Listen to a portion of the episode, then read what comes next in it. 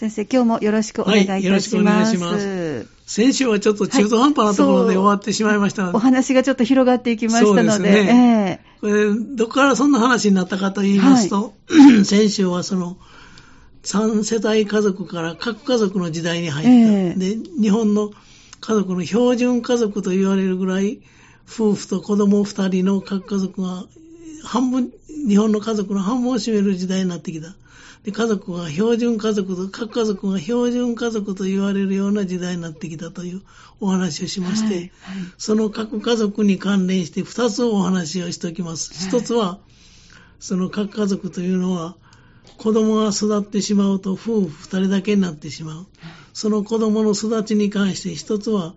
子供が育つとお母さんは体の症候群になってしまうということが一つ。で、もう一つは、あの、夫婦関係に転機が来るという、はい、この二つの話、この一つ目の、カラナス症候群のところのお話をして、はい、カラナス症候群というのはその前段階として、夫婦の密着、母子密着があるんではないかというところから、はい、その母子密着に陥るのは、あの、共依存の関係があるというところから、そんな話にだんだんと話がそれで、それでいったというのか、虫を抹殺なところに行ってしまったんですけど、あの、この共依存というのも、まあ、これは臨床心理というのか、もうどっちかというと、臨床社会心理学の話にはなるんですけどね。ちっちゃい、子供がちっちゃい間親子はもう本当に母子カプセルというぐらい、一生懸命関わってもらうことが必要です。ところが子供が成長するにつれて、そのカプセルを破って、他の人たちとか社会との接触を増やしていくんです、普通はね。それができないほど親が子供に絡みついてしまうという、要するに、あの、どう言ったらいいのかな。子離れできないお母さん。この子は私がいないとダメだと思ってしまう。で、これは、あの、共依存の元になるというお話をしました。子供は、お母さんにいろいろやってもらうこと、都合がいいもんですから、そっかそっか。心理的理由ができなくなってしまうわけですよね。はい、安住してしまうというんです。もしお母さんとの関係にね。はい、で、お母さんはこの子がいなければやっていけないということで、どちらも依存し合うという、これが共依存なんだんです。その共依存のもともとは、アルコール依存症の夫に対して妻が献身的に働く。夫は妻に依存するし、妻も私がいなければと夫に関わっていくということで、アルコール依存症からこの共依存という言葉が出てきたというお話をしたんですよね。はいはい、で、共依存の母子関係の具体的な例を挙げてみますとね、例えばお母さんが子供に対して世話の範囲を超えて過度に子供に関わるというか、はい、まあ、過度に構うというのかな。はい、構うというのは関西弁ですけど、構うという、これ標準であるんでしょうね。あの人は構いやな、なんてなことよく。かまってさんという言葉も最近はなんかありますけど。ありますもんね。はい。その過度に構うということなんですよね。はい、で、そういうことによって子供はお母さんがいないと困ると思うんです。うん、そういう状態を作ってしまう。心身ともに自立することを妨げるんですよね。でお母さんはお母さんでこの子は私がいないと何もできないと思い込んで、その子にのめり込んでしまう。これが共依存ということ。結局お母さんも子供に依存してしまうという。で、この元はといえば、お母さんが親からもらえなかった愛情を子供に求めるというところが根底にあるというのは、まあ臨床心理学ではよく言われるんですけどね。ねこれが子供の育ちを阻害してしまうんですよね。うん、心理的理由ができなくなってしまう。で、よくあの、成田離婚という言葉が流行ったことがありますよね。はい、ありましたね。はい。それから、あの、これもあの、なんていうのかな、共依存の一つだと思うんです。うん、あの、海外に新婚旅行に行っても、今日の昼ご飯何にしようと、夫、お母さんに相談して、今日はカレーにしなさいというところまで指示を受けて、あの、昼飯を決める。で、結婚した新婚の奥さんはこんな人とついていけない。で、成田まで帰ってきて離婚するという話でした。それからね、これのもう一つ典型はね、はい、子供が就職したらね、その職場へね、土曜日になったら片付け、片付けにそのお母さんが行くという。これも教育の母子密着の一つですけど、えー、そんな話も昔はよくありましたですよね。要するに子供の住まられが阻害してしまうという話なんですけどね。面白いって笑い事では済ませない話なんですけどね。で、もう一つ家族で、あの、子供が育つことによって、夫婦に転機が訪れるというお話がありました。はいはい、でこれはどういうことかと言いますと、夫婦夫婦関係に変化が起きるきっかけになるという。つまり、各家族にあっては子供の育ちによって、夫婦二人だけの生活が延々とあと続くわけですよね。そうですね。はい、で、その時に、時によってはというのか、場合によっては、子供の育ちが夫婦関係に転機を、あるいは変化をもたらすという説があるんです。で、一つはマイナスの方向に転機が行ってしまう。はい、要するに、夫婦関係が不安になるという方向に向かうか、はい、プラスの方向に向かうか要するに満足感、夫婦関係満足感が高まるという方向に向かうかという。でその一つの夫婦関係が不安に向かう、リスクが高まる方向に向かうということもあるんですよね。でその元はどういうことかと言いますと、子供の育ちの時期に、夫婦の会話があまりなくって ドキッとする話ですけども、葛藤が生じている場合、これは不安に向かう可能性が、リスクが高いと言われます。要するに、子供、子育て中は多少の不満があったところで、その子供の世話に多くの時間とかエネルギーを費やして、子供のことに気を取られているので、こう、あんまりそっちの方に神経、夫婦関係に神経がいかなかったんです。はい、ところが、その子供が独立して家から出て行ってしまうと、夫婦二人だけの生活になってしまいますよね。そうですね。そうなりますと、時間的にも空間的にも余裕が出てきますわ。そうなると、その価値観とか物の考え方の食い違いが気になって、ストレスにもなります。もう二人しかいないんですからね。子供ね、紛あの紛ら紛らわすということができなくなってしまってますからね。そして夫のすること、言うこと、なすことが鼻につくというのか、うん、鬱陶しくなるというのか、嫌になってくるというのかな。気に入らなくなってしまう。で、もうこの人嫌や思いかけたら極端な話、あの、橋の上げ下ろしとか、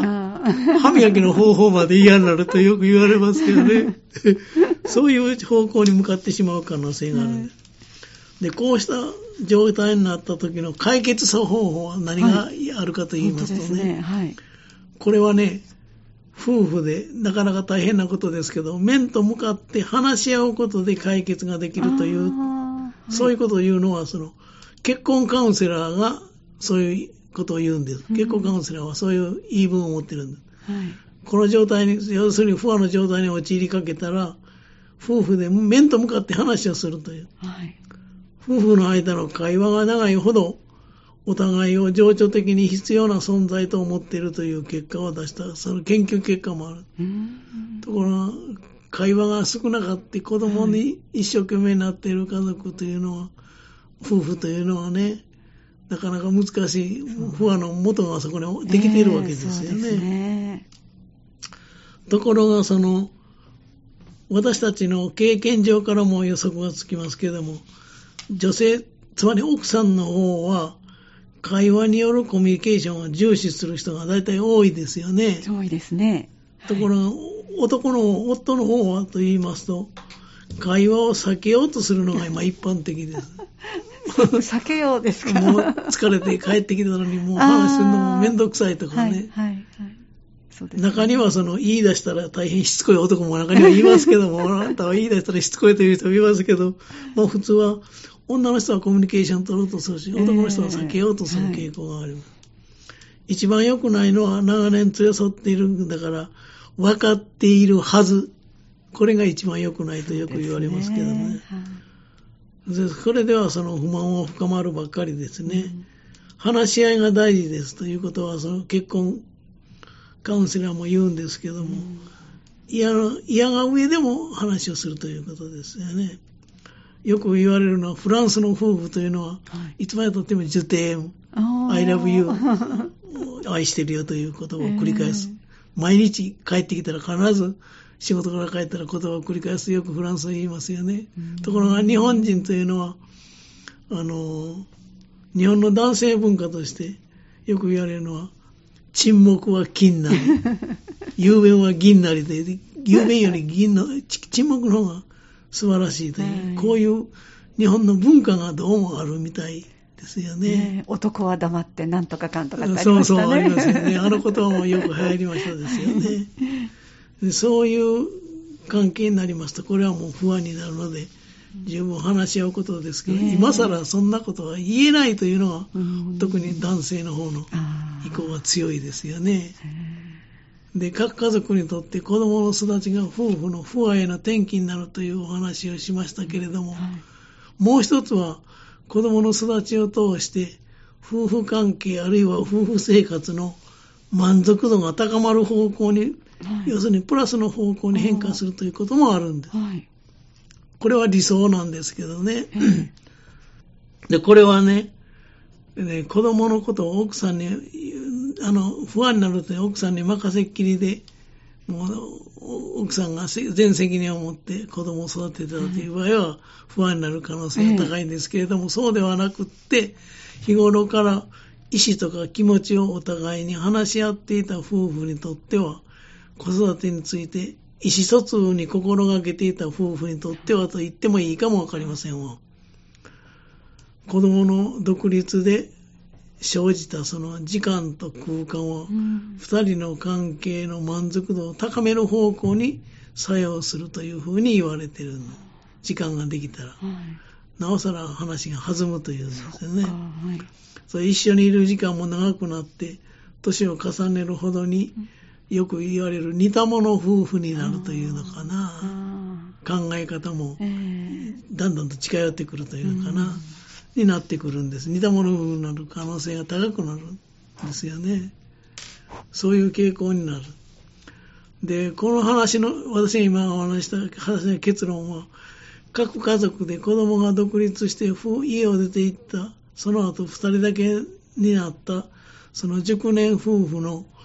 家庭内自立あるいは家庭内離婚と言われる方向へ道をたどるか、まあそこまではいかなくっても、粗大ゴミと言われるようになってしまう。あるいは濡れ落ち葉と言われる夫婦関係になってしまうか、あの、武者の工事三つの言葉じゃないですけど、仲良きことは美しきかなという方向に、そういう転機が来るのか、そういう分かれ道になる。なるほど。ということが言えるんですよね。これがあの、各家族で子供が親から離れて育った時の、